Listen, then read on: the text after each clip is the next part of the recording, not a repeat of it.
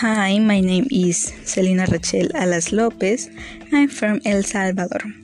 I live in Ilopango. I'm 19 years old. My birthday is on August 22nd. I'm a student at first year of tourism. My favorite subject is social study. My favorite sport is soccer. There are four people in my family. There are my sisters, my dad, and my brother in law. My dad is a farmer.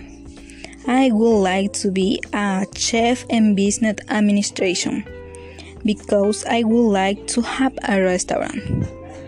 My hobby is watching videos, movies, and listening to music. In my free time, I watch movies and also like watch tourism videos. I don't like loud sounds. My favorite food is grilled meat and salad. My favorite drink is peach juice. My favorite day of the week is Sunday because it is a day to rest. My favorite month is December because it is a month to share with the family healthily. I like horror, action, and comedy movies. My favorite singer is Micro TDH.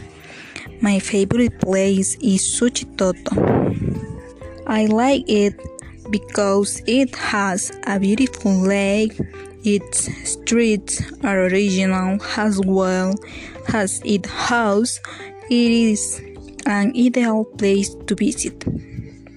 I like traveling. I have been to Suchitoto, Termo del Río, El Majagual, Polideportivo de Nejapa, Lourdes Colón, el Lago de Ilopango, el Cafetalón, el Tazumal, and only the most beautiful place in my country is Suchitoto.